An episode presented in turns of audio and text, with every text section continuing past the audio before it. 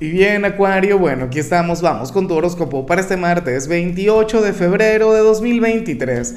Veamos qué mensaje tienen las cartas para ti, amigo mío. Y bueno, Acuario, como siempre, antes de comenzar, te invito a que me apoyes con ese like, a que te suscribas si no lo has hecho, o mejor, comparte este video en redes sociales para que llegue a donde tenga que llegar y a quien tenga que llegar.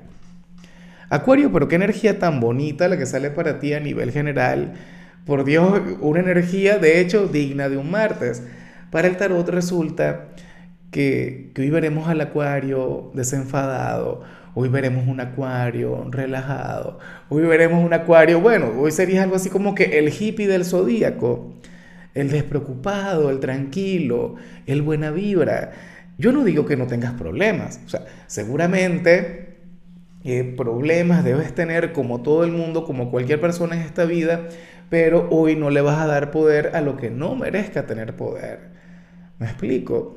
Vas a preferir la paz, vas a preferir la armonía, vas a preferir ir poco a poco. O sea, esta es una carta sublime, Acuario. No es de mis favoritas porque yo siempre estoy acelerado. Porque yo siempre estoy a millón. Yo siempre, bueno, sabes, una intensidad, un estrés, una cosa. Esta es la carta que nos recuerda que eventualmente la tortuga vencerá la liebre no por su velocidad, no por, por, sus destrezas o por su talento, sino más bien por, por su disciplina, por su perseverancia. O sea, yo no digo que hoy tú vayas a ser un perezoso de la vida. Hoy tú vas a estar trabajando en tus metas, en tus proyectos personales, en tus aspiraciones, Acuario, pero normal, a paso lento pero seguro. Y bueno, amigo mío, hasta aquí llegamos en este formato. Te invito a ver la predicción completa en mi canal de YouTube Horóscopo Diario del Tarot o mi canal de Facebook Horóscopo de Lázaro. Recuerda que ahí hablo sobre amor, sobre dinero, hablo sobre tu compatibilidad del día.